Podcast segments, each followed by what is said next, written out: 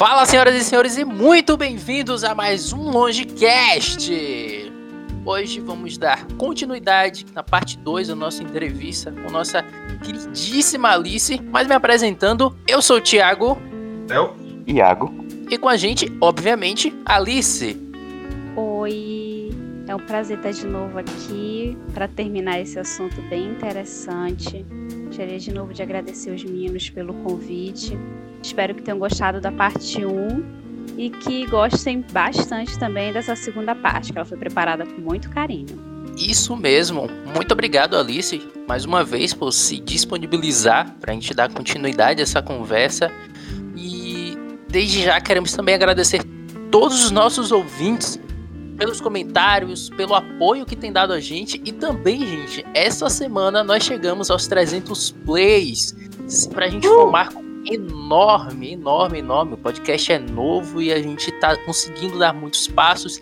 E isso é graça a graça. Isso é graças a você, meu amado e querido ouvinte, tanto nos apoia lá nas nossas redes sociais e também nos ouvindo e compartilhando. Continuem compartilhando. Vocês são incríveis.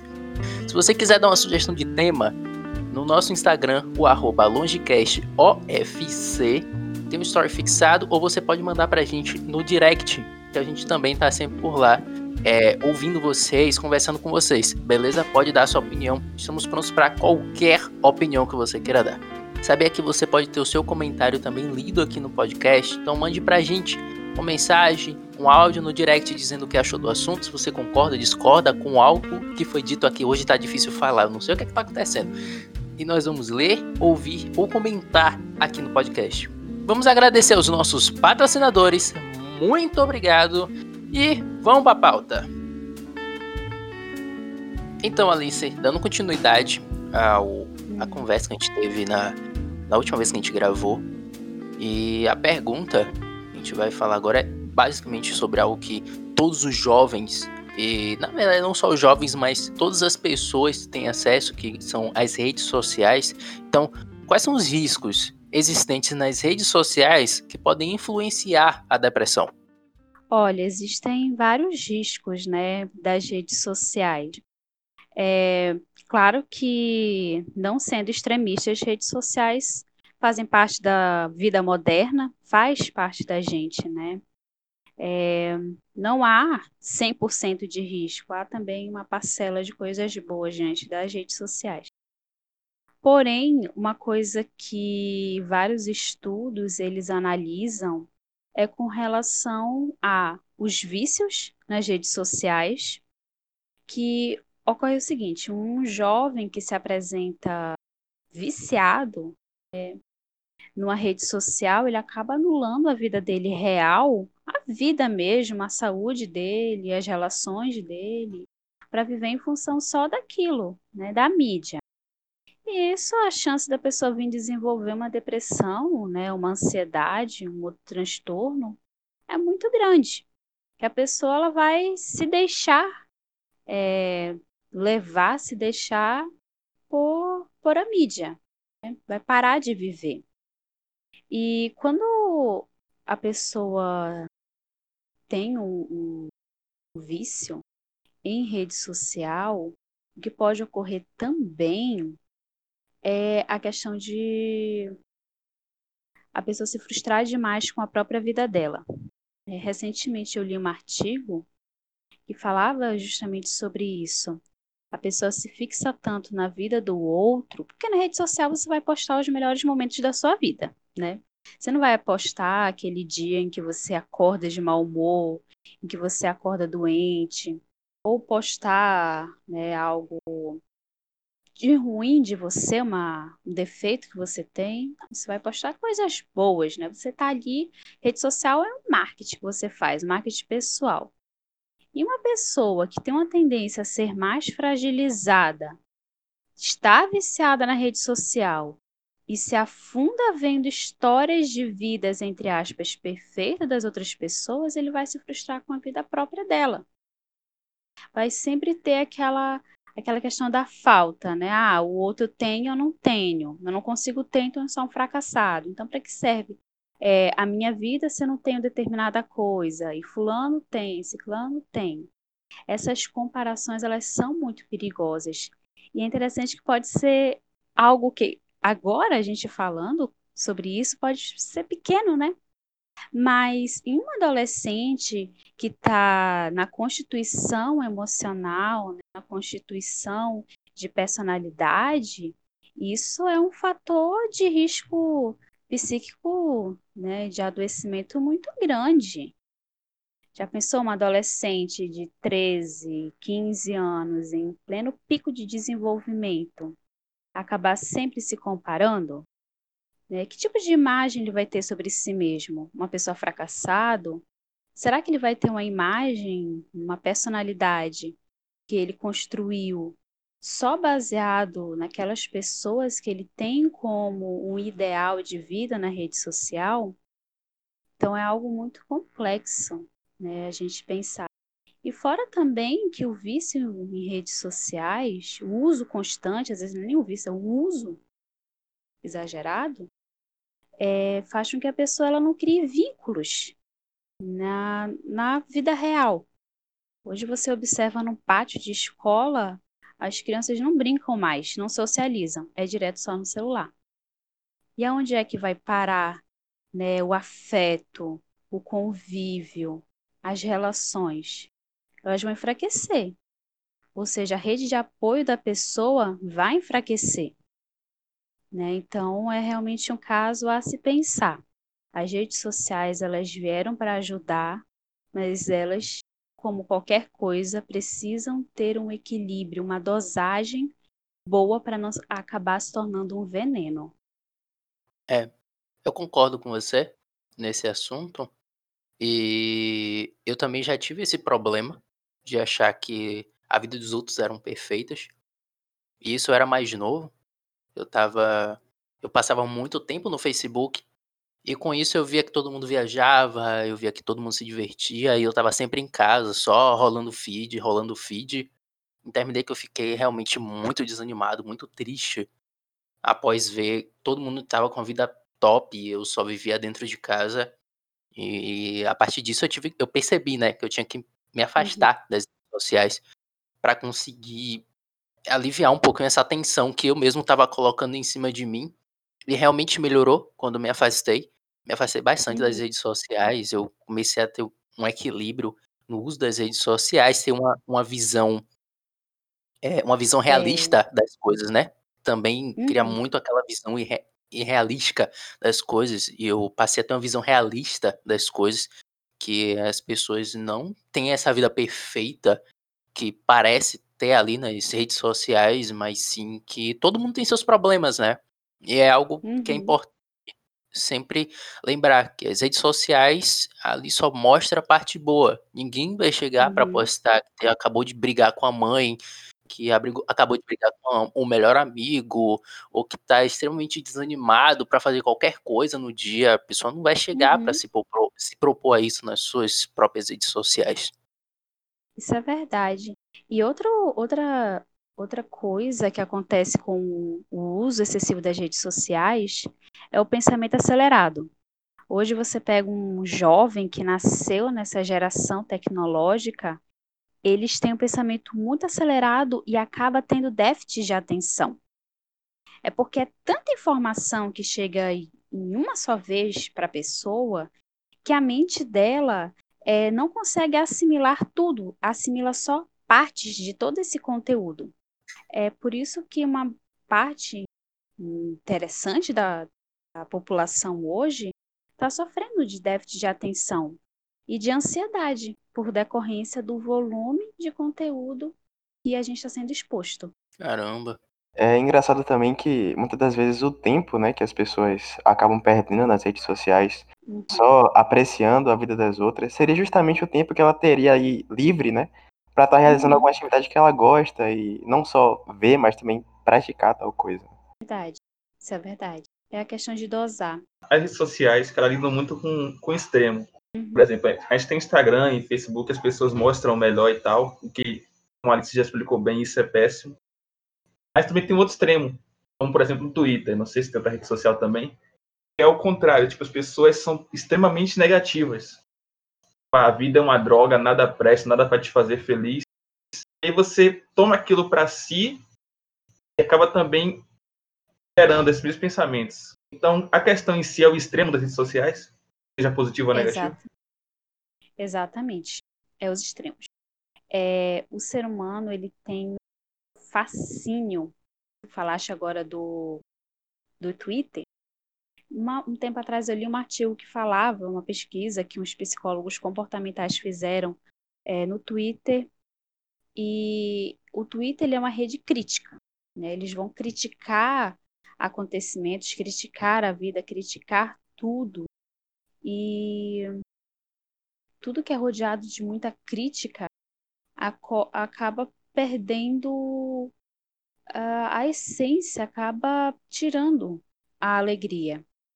O ser humano ele tem um fascínio por extremos. Ou criticar demais, ou vangloriar demais, né? E é isso que as redes sociais dão. Né? É muita coisa boa ou muita coisa ruim. Isso chama atenção. Nós temos que manter o equilíbrio na nossa vida pessoal né, e no que assimilamos. E as redes sociais, elas muitas vezes não têm esse equilíbrio. Então, basta a gente se equilibrar no tempo em que usa as redes sociais e também no que posta e na maneira como é, se vê aquela informação chegando até nós. Isso também é interessante. O que eu posto, eu não sei como o outro vai ver. Né? Então eu tenho que tomar cuidado nisso. E o outro, quando vê o conteúdo, tem que se observar para que aquilo ali não, não atinja de uma forma muito é, pesada. Ou se, se menosprezar demais com relação à sua própria vida, ou se menosprezar mais ainda criticando a vida, né? Como se faz muito no Twitter. Concordo, concordo. Verdade, verdade. Palavras. E quando se fala de equilíbrio, gente, não é passar uma hora no Instagram e passar uma hora no Twitter.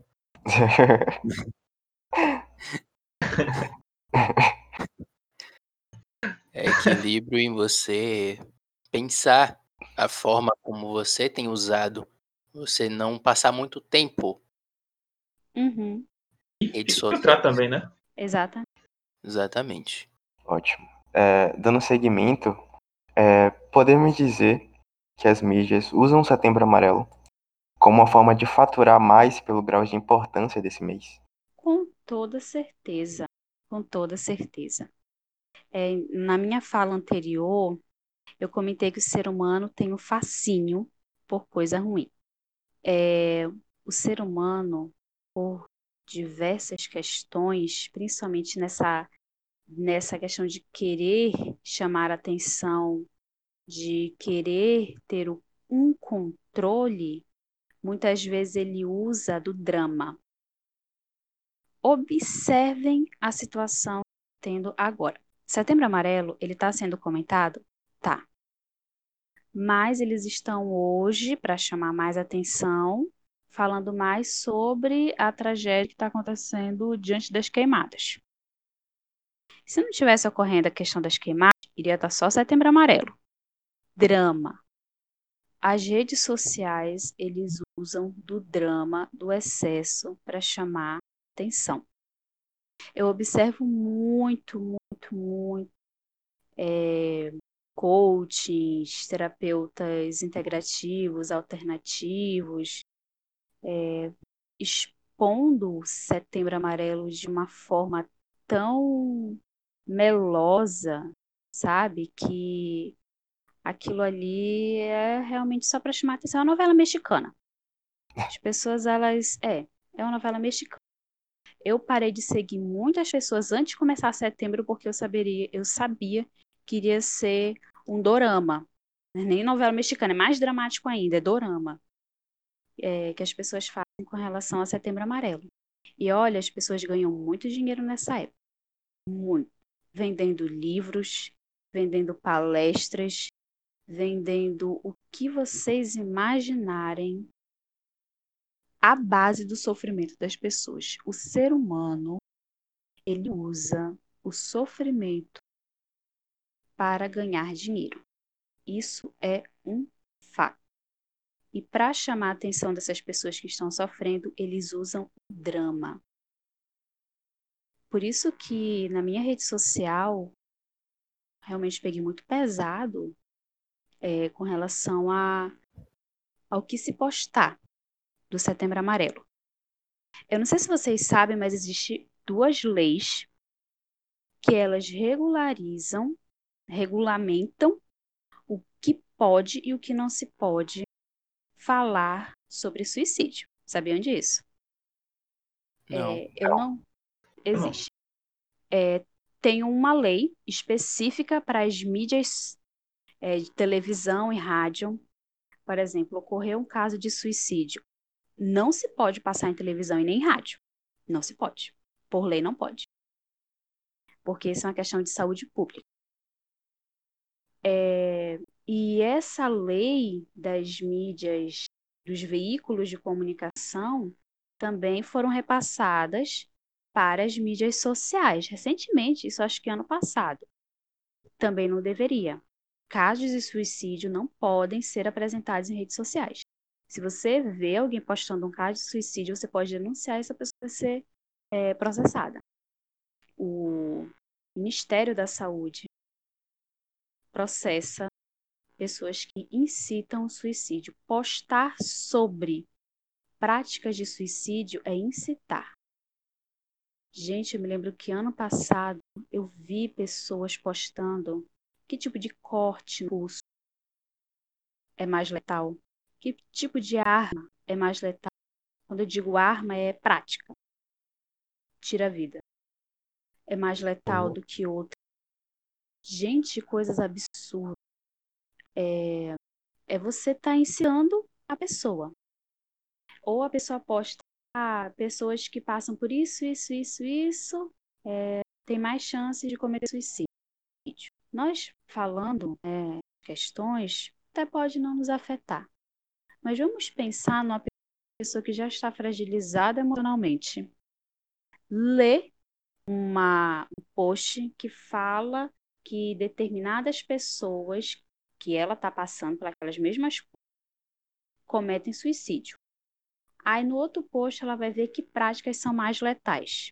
Aí ela já está fragilizada, ela conseguiu se identificar com aquele post, com pessoas que cometeram suicídio em determinadas situações, ver qual método é mais letal e aí a chance dela se suicidar não vai aumentar? Com toda certeza. Sim. É, com toda certeza. É por isso que tanto o Conselho Federal de Psicologia, o Conselho Psiquiatria, Sociedade Brasileira de Psiquiatria, esse ano estão fazendo um trabalho maciço nas redes sociais, é, fiscalizando o que se fala é, sobre o Setembro Amarelo e sobre o suicídio, sobre a depressão. É tanto que esses dias eu fiz uma live e o Conselho de Psicologia bateu lá para saber o que estava falando. Isso é muito interessante. Eu achei Sério? Sério. Caramba. Conselho, como é, no meu caso, como eu sou uma pessoa que sou muito presente no conselho, uh, Pará e Amapá, é, eles viram e eles foram logo ver. Isso que eu estava falando sobre ansiedade, era um bate-papo que eu estava fazendo, então não tinha nada a ver. Então eles viram, saíram, eles vão. E nós, enquanto é, psicólogos, eu, no meu caso, enquanto logo, logo serei uma psicóloga formada com certificativo, é, a gente tem o dever também de fiscalizar e denunciar. Olha, o meu, a minha rede social é só para me ficar vendo o que acontece e que deixa de acontecer, que eu posso denunciar. Então, só para fechar a questão da pergunta, as pessoas usam sim o Setembro Amarelo para se promover. E grande parte das pessoas que ficam se promovendo a partir do Setembro Amarelo não cuidam da sua própria saúde mental e não cuidam da saúde mental de outras pessoas. E quando essas pessoas ainda vão dar conselho para os outros, ainda ficam dizendo que a pessoa tem que sair do buraco, tem que ter força, tem que ter isso, tem que ter aquilo. Não vai dar uma ajuda eficiente. Na verdade, vai piorar a situação. Entendi. Tem razão. Vamos dizer que... Só para tirar uma dúvida, isso que você Hum. falou das leis. Hum, Pois então, por exemplo, há uns anos, grande cantor famoso cometeu o ato. As mídias não poderiam, Uhum. então, Não, aí nesses casos de, de, de artistas, é, até pode se falar, mas não pode se dar detalhes. Mas, por exemplo, numa televisão local, né? Vamos supor, na cidade de vocês, é, uma pessoa cometeu um ato e tirou sua própria vida, não seria correto. Se a pessoa era famosa? Não. Então, não, não se fala. É tanto Entendi. que é, esse, o número de suicídio, essas questões todas, é, é exposto só em, em canais é, da saúde. A OPA, a Sociedade Brasileira de Psiquiatria, Psicologia, só nesses sites que são postados ou em sites de, de notícias, mas também tem muito filtro, acredita. Muitas informações só os profissionais da área é que. Mas isso que você falou sobre a denúncia, a quem é feita, a quem a gente poderia fazer no caso? Olha, essa denúncia a gente pode fazer perante o conselho. Você pode pesquisar na sua região ah, o conselho de medicina, que eles vão avisar, o de psiquiatria ou o conselho de psicologia. É só você digitar, conselho de psicologia é, da Bahia. Aí lá vai aparecer o, o site, e no site você pode entrar em contato para fazer é, essa denúncia. Entendi. Beleza, beleza. Então tá aí. Todo mundo, nossos ouvintes, é, fica aí a dica para vocês. Se vocês verem alguma coisa, de acordo com o que a Alice acabou de falar, que vai de encontro ou que infrinja diretamente essa lei, ou até mesmo de forma indireta, é bom falar com o conselho de psicologia ou psiquiatria, pois eles vão dar um jeito. É crime. E fora que não é só o crime, né? Querendo ou não, essas pessoas estão levando outras pessoas a cometer barbaridades. Então, Alice, a gente já viu sobre o fato das mídias estarem sempre usando de forma hipócrita, como também faturando em cima desse mês, algo que uhum. é um mês que é tão importante. Então, agora vamos falar exatamente sobre tratamentos. Uhum. Para os nossos ouvintes que conhecem pessoas que estão sofrendo de depressão ou pessoas que já deu sinais de que querem cometer suicídio ou algum ato contra a sua própria vida. Uhum. Então, Alice, será que existem tratamentos que são de fato efetivos?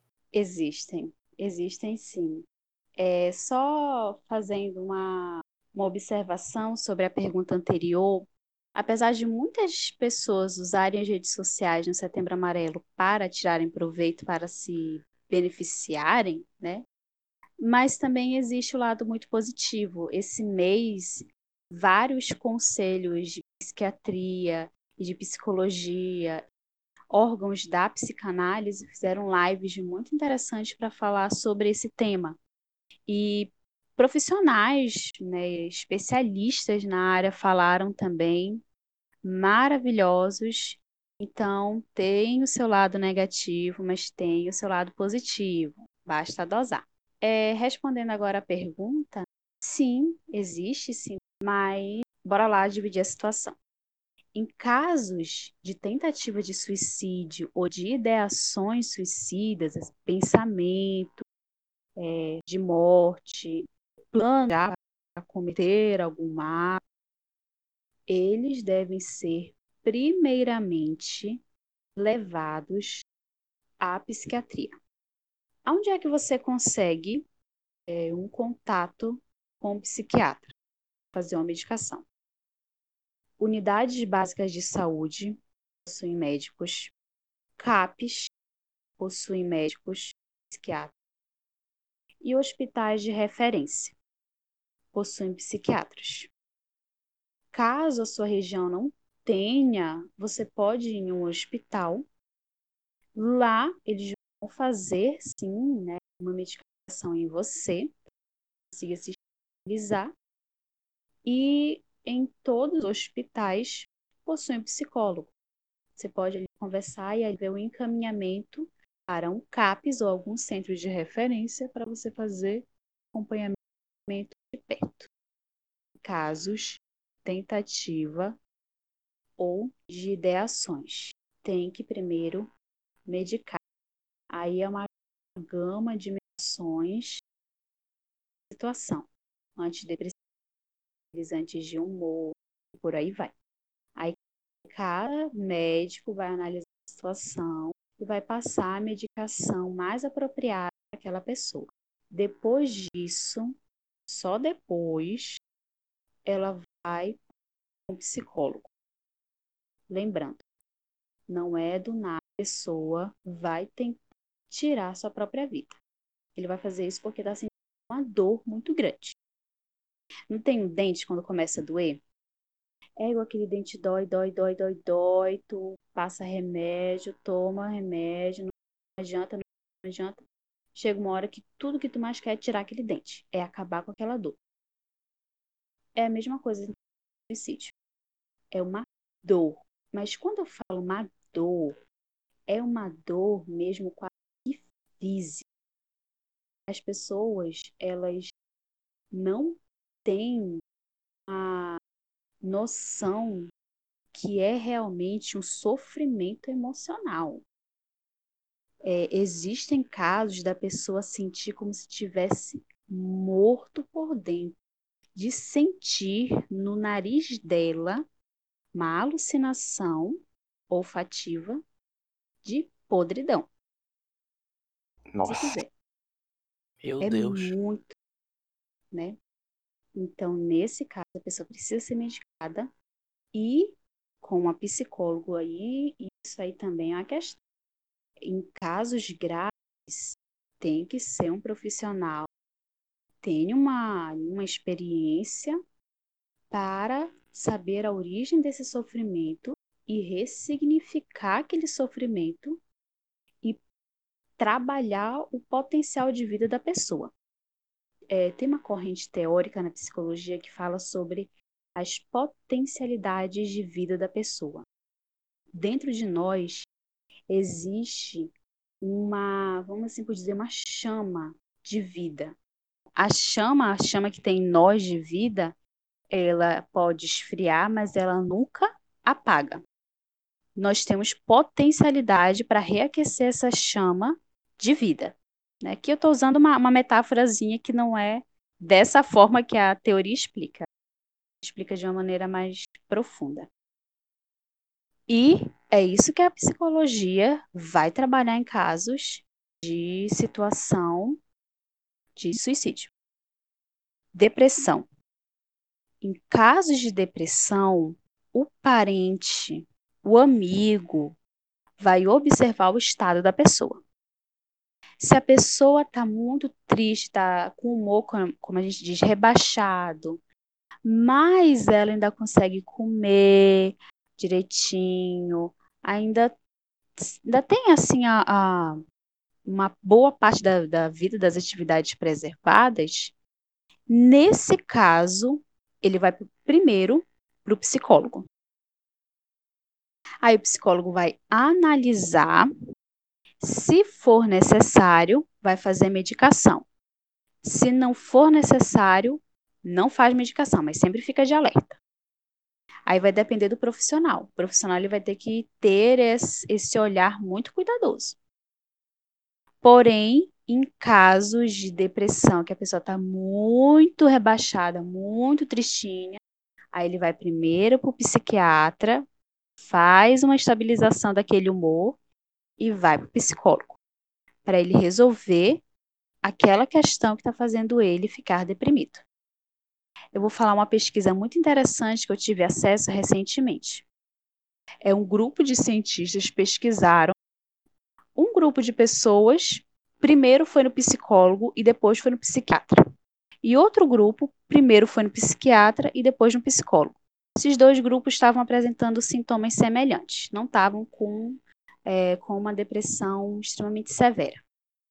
O grupo que foi primeiro no psicólogo e depois no psiquiatra conseguiu resolver as suas questões e receber alta mais rápido do que o grupo que foi no psiquiatra e depois no psicólogo.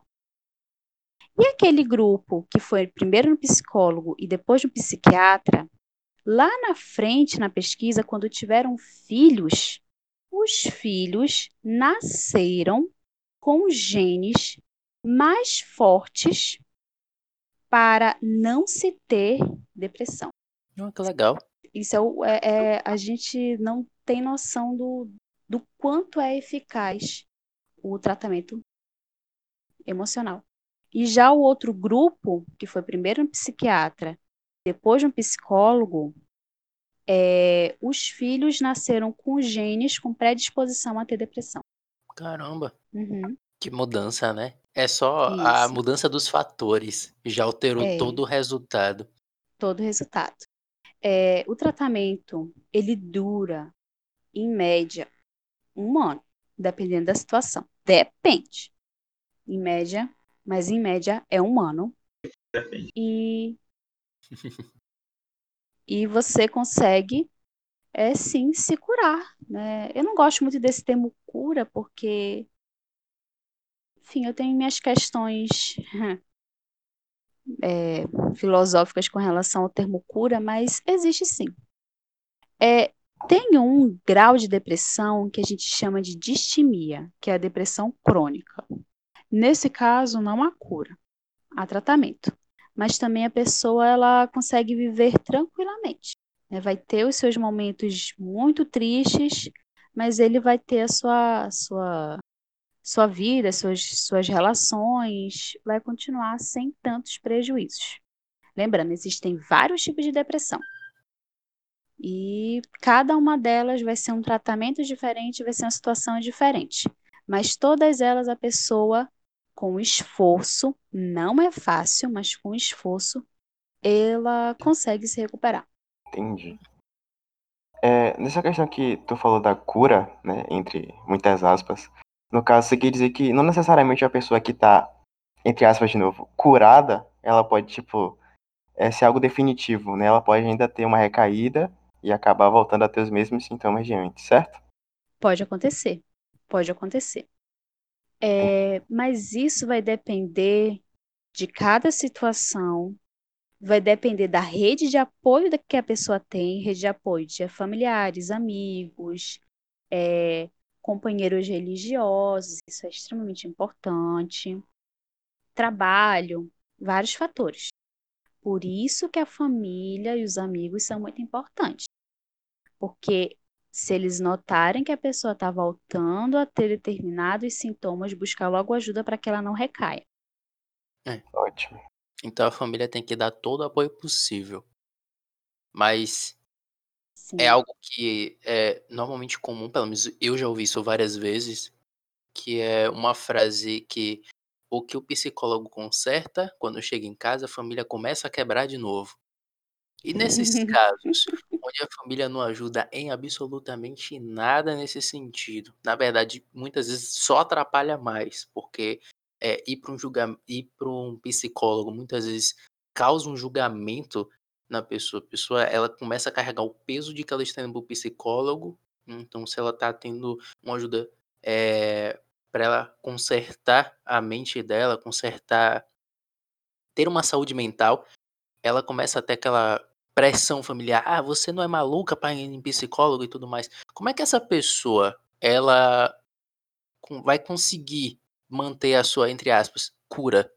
É muito interessante essa, essa tua pergunta. Eu me lembrei de um meme que eu vi no Instagram, que é o psicólogo vai e faz tudo bonitinho. É- Era um pedreiro, assim, ele tinha feito lá o piso todo bonitinho, aí o gato vai e pisa no piso, né, deixando as patinhas família. dele. É a família. É, é porque, na verdade, em muitos casos, é a família toda que está adoecida. Aí é, a família deveria passar por um acompanhamento, porque se pensarmos que julgamento é esse de que o teu familiar não pode procurar tratamento? O que que você tem medo que ele fale? O que que você tem medo? Que aí eu gero medo, né? É, Aí, no caso, seria a família toda procurar tratamento. Mas sabemos que isso são coisas raríssimas de acontecer. Sim, muito. Por isso, muito. Por isso, a pessoa que faz tratamento, ela não é obrigada a falar para os seus familiares. E o psicólogo, por ética, isso está na nossa Constituição, ele também pode não falar para a família do paciente que atende o paciente. É tanto que em alguns casos tu pode passar do lado do teu paciente em algum local e se vocês concordaram que ninguém vai saber que ele está se tratando, ele não vai falar com você. Vai te tratar como estranho. É, caramba. É. Que massa, velho. É porque não pode. É tanto que é, se o parente chegar e pedir as documentações da pessoa, é, também a gente não dá. Só com pedido da justiça. É, então, nesse caso da família não dar o apoio, a pessoa pode procurar apoio em outros locais. Seja na rede de amigos. Aí entra também a questão dos grupos sociais. Existem grupos no Facebook, no Instagram, de pessoas que fazem é, tratamento é, para problemas emocionais e não possuem apoio da família e eles se apoiam. Existem muitos grupos. Legal isso. Assim, é bem interessante, bem interessante. É isso, a pessoa vai buscar apoio em outros lugares, em grupos vivenciais, no CAPES, é, o CAPES ele trabalha de forma individual e grupal. Então, tu pode também ter a rede de apoio do CAPES, rede de apoio do, das pessoas que frequentam talvez o mesmo local religioso que você. Também. Isso é uma rede de apoio fortíssima. Então, se a família não deu, a pessoa pode buscar em outros lugares. Né? E a pessoa que está fazendo o seu acompanhamento, ele pode optar por não falar para a família. Mas isso em casos em que a vida dele não está sendo colocada em risco. Em casos de pessoas que têm ideações suicidas, o psicólogo ele é obrigado, psicólogo e psiquiatra são obrigados a terem o contato com a família direto. Pronto. Isso aí já dá uma certa segurança, né, para a pessoa. E é algo muito bom se fazer, na verdade, todo mundo que está ouvindo a gente agora, fica aí uma dica, uma sugestão também muito boa, é que, não sei, provavelmente vocês já ouviram falar nisso também, todo mundo deveria fazer algumas sessões. E realmente, todas as pessoas deveriam fazer uma sessão com um psicólogo. Uma não, né? Várias, várias sessões. E você não precisa falar para sua família, como a própria Alice já mencionou aqui, você, claro, dependendo do seu caso, então não fale, não precisa falar com sua família caso vocês vejam que elas podem ter algum tipo de preconceito com isso, ou pelo menos deixe para falar no momento que, né, que vocês que você vê que dê uma certa abertura, que eles não têm uma mente tão fechada nesse sentido. Até aconselho eles a também fazer, que é bom, né? Vamos a família toda ali se recitando, mundo ali bem, e todo mundo com a mente em É. dias. É, mas olha, em casos de pessoas que tentaram é, tirar suas próprias vidas, a família, ela também tem que passar por um acompanhamento, porque é algo muito difícil. Muito mesmo. E pessoas, por exemplo, que possuem é, uma família, que possui alguém que está fazendo tratamento para depressão, o correto é, também seria fazer um acompanhamento, porque as pessoas romantizam muito o tratamento é, para depressão, para ansiedade. Gente, não é fácil. Que às vezes a pessoa tem tudo. Né? Às vezes tem uma família boa, né? tem uma condição social interessante, mesmo assim ele tem uma depressão profunda. Aí a família fica se perguntando por quê é muito complicado e às vezes se estressa. Gente, não é fácil a questão da depressão, da ideação suicida. Não é fácil.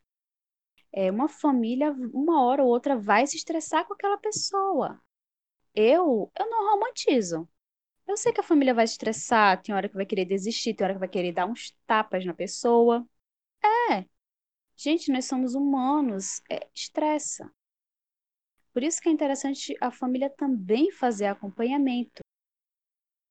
É, eu me lembro que uma vez uma professora, uma aluna, perguntou para a professora é, sobre essa questão, né? Como é que a família deveria conversar com o paciente que está fazendo tratamento é, para depressão, para algum transtorno. Aí a professora falou que ela fazia da seguinte forma: ela explicava para a família o que aquela pessoa estava passando, que atitudes eram da depressão, que atitudes poderiam ser o que a gente chama de ganhos secundários e o que era da personalidade dela, para a família saber também dosar. E a família se reunia com, aquele, com aquela pessoa que está fazendo acompanhamento e explica: olha, a gente está do teu lado, nós vamos te ajudar, mas uma hora ou outra a gente pode acabar te deixando chateado com alguma coisa. Entenda, a gente erra, nós somos humanos, mas juntos nós vamos vencer isso. E assim se fazia. Porque existe também muito essa questão dos ganhos secundários. O que é ganho secundário? O próprio nome diz ganhar alguma coisa em troca de um sintoma, em troca de uma doença. Pessoas que possuem depressão, é, ideações suicidas, coisas do gênero, muitas vezes eles recebem a atenção que eles tanto queriam. E muitas vezes o tratamento não é eficaz porque eles não querem ficar bons, porque eles querem continuar tendo aquela atenção. Há Uhum. também a questão, né? Há também a questão da personalidade. Às vezes a pessoa tem uma personalidade mais difícil, e isso não é nenhum transtorno, é a personalidade. E ele usa o transtorno para não controlar seus traços de personalidade e ofender as outras pessoas. Isso também é real. É como se ele Então- estivesse usando aquilo como muleta. Exatamente. Os problemas Exatamente. dele é como se fosse uma, uma Uhum. muleta para ele continuar sendo como ele, como, como ele é, a pessoa, no caso, né? A pessoa continuar Uhum. sendo como ela é. E, e aí ela pode, porque todo mundo vai dizer, ah, tudo bem, é que ele, né? Tá. É. É o pobre coitado. Uhum. Aí tem um perigo. É por isso que a família precisa ser orientada. Isso, isso se chama psicoeducação. Um bom profissional, ele vai fazer a psicoeducação com a família da pessoa. Mas no caso, quando a família também se deixa, né? É, O profissional tentar a família não aceitar, não tem muito que ele possa fazer. É. Aí realmente, se a família não aceitar, é uma questão pessoal. Aí, Acaba ficando muito mais complicado do que precis- precisaria ser. né? exato. Infelizmente, Muito no Brasil, é, acho que no Brasil, de forma geral, as pessoas são muito, muito sabe, dogmáticas em relação a certas coisas. Aí fala, ah, tal coisa deu certo comigo, tem que ser assim mesmo, não sei o quê, e se recusa a abrir a mente para essas coisas. As mesmas É, pessoas né? também que, coincidentemente, rotulam quem vai para psicólogo, psiquiatra como maluco. Uhum. É, verdade, mas é tudo uma questão, uma questão de construção social. Eu acho que na- no, no podcast passado eu falei sobre isso, né? Que a, o tratamento é, no psicólogo, no psiquiatra é algo um pouco recente, é, mas com um longo histórico. Que antigamente tinha os alienistas, né? Que tratavam os seus pacientes com choque, é, encarcerando, fazendo tudo no mundo, né? Tudo que vocês pensarem. Tem um filme que ele é muito interessante, é o filme é, Nise da Silveira, O Coração da Loucura. Ele é um filme que mostra como eram os tratamentos é, psiquiátricos na metade do século XX, né, lá para a década de 40, mais ou menos. Você fica horrorizado. Você fica horrorizado ao saber o que eles faziam com o picador de gelo nas pessoas que estavam ali para fazer tratamento. Então, todo esse histórico macabro faz com que hoje as pessoas tenham esse preconceito. Por isso que tem que se desconstruir essa imagem. E isso é um processo demorado. Gente, década de 40 nem tá tão longe assim. Não, não tá. É. É, podcast passado a Alice estava falando que só tem o quê? 50 anos, né? A psicologia. Então, muita gente nasceu antes disso e passou. Então, é realmente é, é uma questão mesmo de, de construção. E é uma construção que ainda vai demandar bastante tempo. É, serão muitos e muitos meses, anos, décadas para as pessoas se acostumarem com o fato de que a mente ela tem que se manter bem, cara. É, Felizmente essa nova geração, a atual, né, tá se conscientizando com relação a isso, então acredito eu que a próxima geração já vai ser mais, como é que eu posso dizer, Ah, já vai ter um ponto de vista mais correto sobre esse tipo de coisa.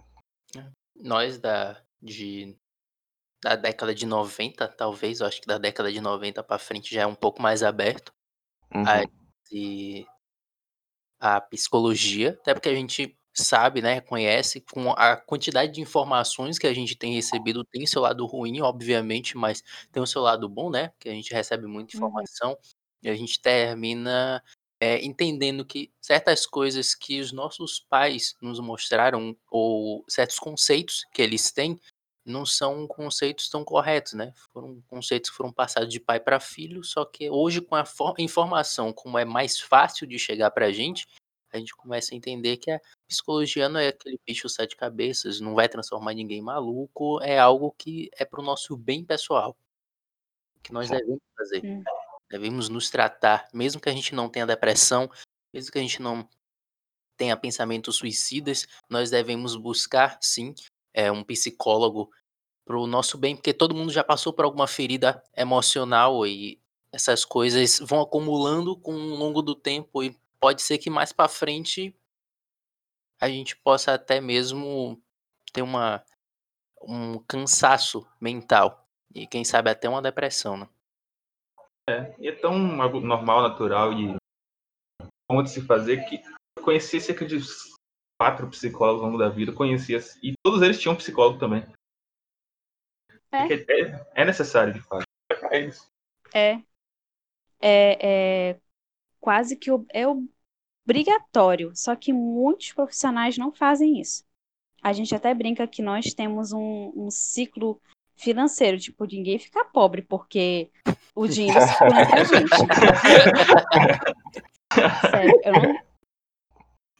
É sério. Tipo, a minha, a minha analista se trata com uma outra analista que eu também conheço. Aí logo, logo eu vou ter paciente. Olha só, uma escala, é geração em geração. Vai se tratando assim em ciclo. Dinheiro vai Hoje é circulando. melhor que Inodê, né? Exato. Um vai tratando com o outro, que vai tratando, forma um ciclo. Aí daqui a pouco todo mundo tá se tratando entre si naquele círculo e, puxa. É um ciclo que é uma pirâmide. Não, esse é um círculo, não é uma pirâmide. é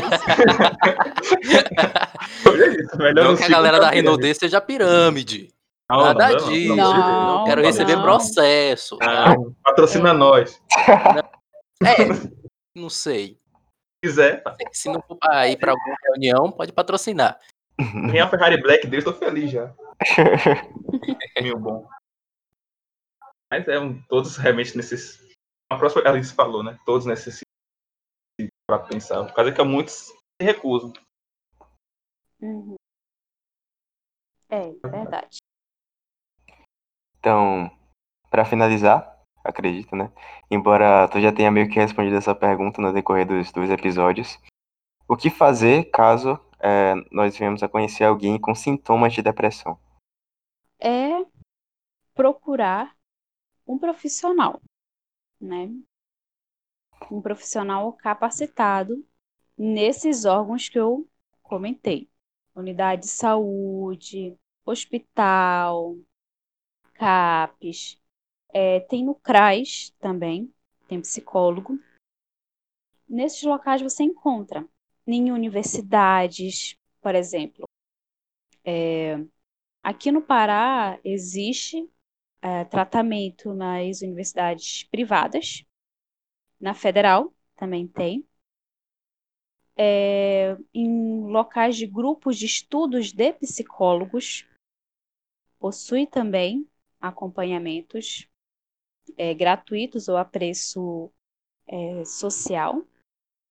É, eu soube que aí na região de Salvador, na Faculdade de Medicina, possui, nas universidades privadas também, e também, igual aqui, nos grupos de estudos é, de psicólogos e nos corpos freudianos, que são círculos de estudos de psicanálise, também possuem acompanhamento ou gratuito ou a preço social. Né? Então você vai acompanhar aquele seu amigo, aquele seu parente, vai dar o apoio necessário e vai ficar do lado.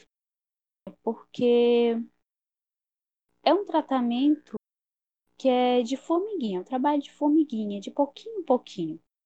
Você não vai entrar com um quadro grave de depressão, fazendo acompanhamento com psicólogo, psiquiatra, e uma semana depois você está novinho em folha.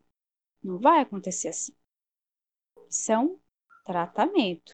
É um tratamento que vai de pouquinho em pouquinho, depois você vai ver o efeito. É muito interessante e eu tive um privilégio nessa minha pouquíssima experiência que eu tive em atender pessoas. Uma pessoa chegou até mim, estava bem, bem, bem rebaixada.